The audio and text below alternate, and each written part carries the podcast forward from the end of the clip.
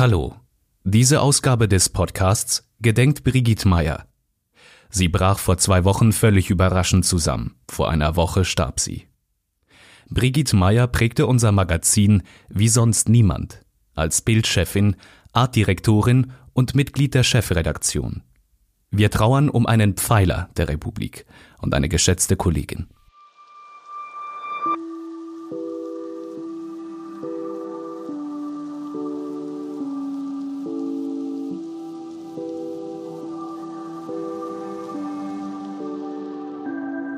Schülerinnen und Studentinnen müssen zu Hause bleiben. Die Grenze zu Italien ist so gut wie dicht. Alle Versammlungen über 100 Personen sind verboten und für Restaurants, Bars und Clubs gelten noch strengere Regeln. Das hat der Bundesrat gestern beschlossen. Die Corona-Epidemie stellt unser Leben auf den Kopf.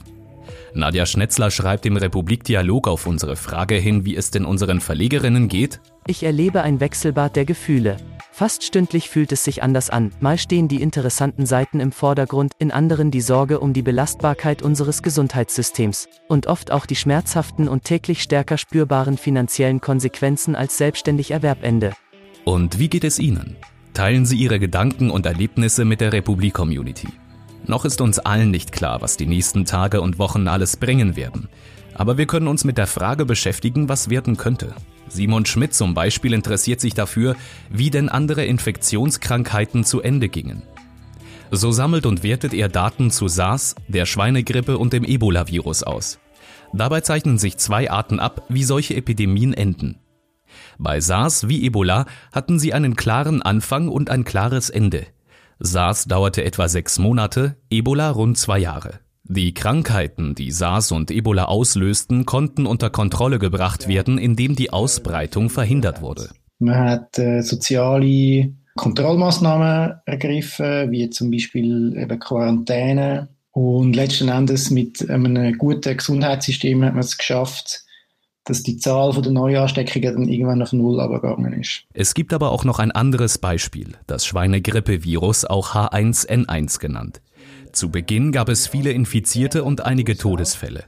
Mit der Zeit hat sich aber herausgestellt, dass die Krankheit doch gar nicht so schlimm ist. Jedenfalls nicht viel schlimmer als wie eine normale Grippe. Das hat dazu geführt, dass man dann irgendwann nicht mehr alles dran gesetzt hat, um die weitere Verbreitung von dem Grippevirus ähm, einzudämmen. Und heutzutage zirkuliert dieser H1N1-Stamm in der Bevölkerung wie andere Grippeviren auch.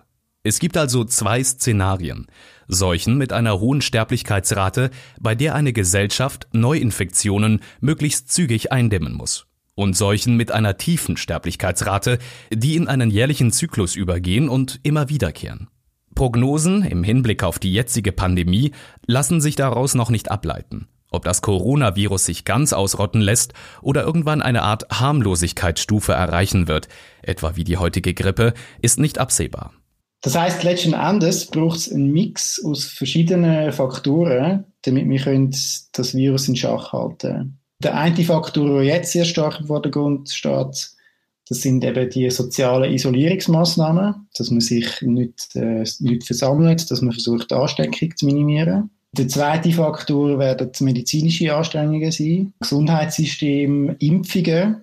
Drittens und vielleicht sogar am wichtigsten ähm, ist letzten Endes der Mensch selber im Kampf gegen das Virus. 99 Prozent der Menschen werden eigentlich bereits jetzt schon aus eigener Kraft mit dem Virus fertig. Aber bis wir als Gesellschaft insgesamt die Immunität entwickeln, äh, wird es sicher einige Zeit gehen.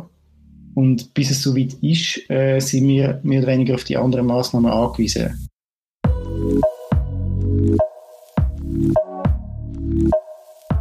Es ist eine abscheuliche, eine absolut sinnlose und erschreckend brutale Tat, die in der Ostschweiz viel zu reden gibt, schreibt Brigitte Hürlimann, die über einen Prozess Anfang März berichtet. Ich bin extra auf St. Gallen gereist, weil in dem Fall der Verteidiger vom mutmaßlichen Haupttäter einen ganz ungewöhnlichen Antrag gestellt hat, was es wahrscheinlich in der Schweiz noch nie gegeben hat. Es geht hier um einen Mordfall vor fast fünf Jahren. Der 34-jährige Mann soll an helllichtem Tage auf offenem Feld den neuen Liebhaber seiner alten Liebesbeziehung erschossen haben. Er befindet sich seither ununterbrochen in Haft, erst neun Monate in Untersuchungshaft, dann im vorzeitigen Strafvollzug. Der mutmaßliche Mörder steht nun also vor Gericht. Da verlangt sein Verteidiger, dass das Verfahren sofort einzustellen und sein Mandant mit einer halben Million Franken zu entschädigen sei. Er macht geltend, dass sein Klient seit über vier Jahren in einer Untersuchung steckt, mit schwersten Vorwürfen konfrontiert wird und dass er aber mindestens vier Jahre lang nicht richtig verteidigt worden sei. Es hat vorher eine andere äh, Anwältin gegeben, die das äh, Mandat übernommen hat. Und die hat aber sich in einer Art und Weise nicht um ihren Klienten gekümmert, wie das wahrscheinlich einzigartig ist in der Schweiz. Er listet eine ganze Reihe von Pflichtverletzungen auf. Die frühere Verteidigerin habe ihre Beratungs- und Fürsorgepflicht sowie Mitwirkungs- und Kontrollpflicht nicht wahrgenommen. Sie habe weder hinsichtlich der Beziehung zum Mandanten noch im Umgang mit den Strafverfolgern adäquat gehandelt. Sie habe es verpasst, zwingende Beweisanträge zu stellen, die zur Entlastung hätten führen können. Pflichtverletzungen also, die es ermöglichen könnten, dass der Mordprozess eingestellt wird. Ist das Gerechtigkeit? Das stößt im Republikdialog bei einzelnen Verlegerinnen auf wenig Verständnis. Roger Pfeffli schreibt beispielsweise Es ist zutiefst erschütternd, was aus der Demokratie und dem Rechtsstaat geworden ist. Es macht mich unglaublich wütend, das täglich mit anzusehen.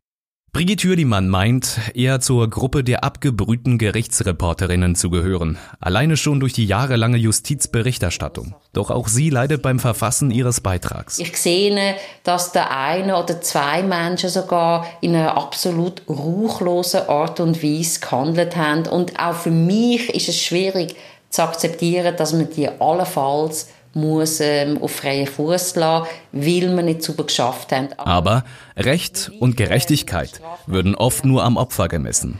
Aber Gerechtigkeit bedeutet eben auch, dass man die Spielregeln einhalten. Und das hat Menschenrechtscharakter. Und das betrifft uns alle. Wir alle können mal verdächtigt werden, äh, eine schlimme Straftat begangen zu haben. Und dann sind wir darauf angewiesen, dass die Spielregeln von der Strafprozessordnung strikte angewendet werden. Derweil schätzt Brigitte Hürlimann die Chancen als gering ein, dass das Verfahren eingestellt wird. Das Urteil ist zum Zeitpunkt der Aufnahme dieses Podcasts noch nicht eröffnet worden. Und hier, was Sie auch noch interessieren könnte.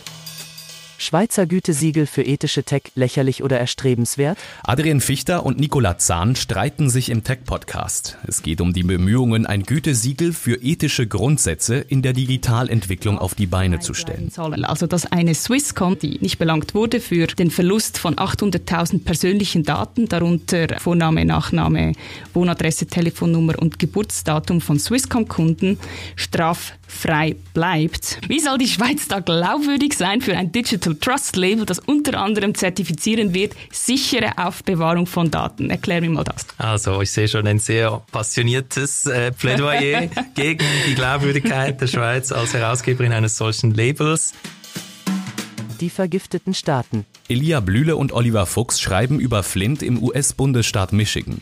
Die Stadt manövrierte sich in eine Wasserversorgungskrise, in der Zehntausende Bewohner mit Blei vergiftet wurden. Wir glauben, dass die mit erklärt, wieso dass der Staat ziemlich überraschend vor vier Jahren Donald Trump gewählt hat und nicht Hillary Clinton. Und die Demokratiewochen bei der Republik. Im Demokratiecheck sind zwei neue Teile erschienen. Aus neoliberaler Sicht geht es darum, dass die Demokratie nicht die ökonomische Ordnung beschädigen kann. Das aus einem Interview von Daniel Binswanger mit dem Historiker Quinn Slobodian. Sie sprechen über den Ursprung des Neoliberalismus, dessen Verständnis vor über 80 Jahren und wie sich dieses Verständnis gewandelt hat.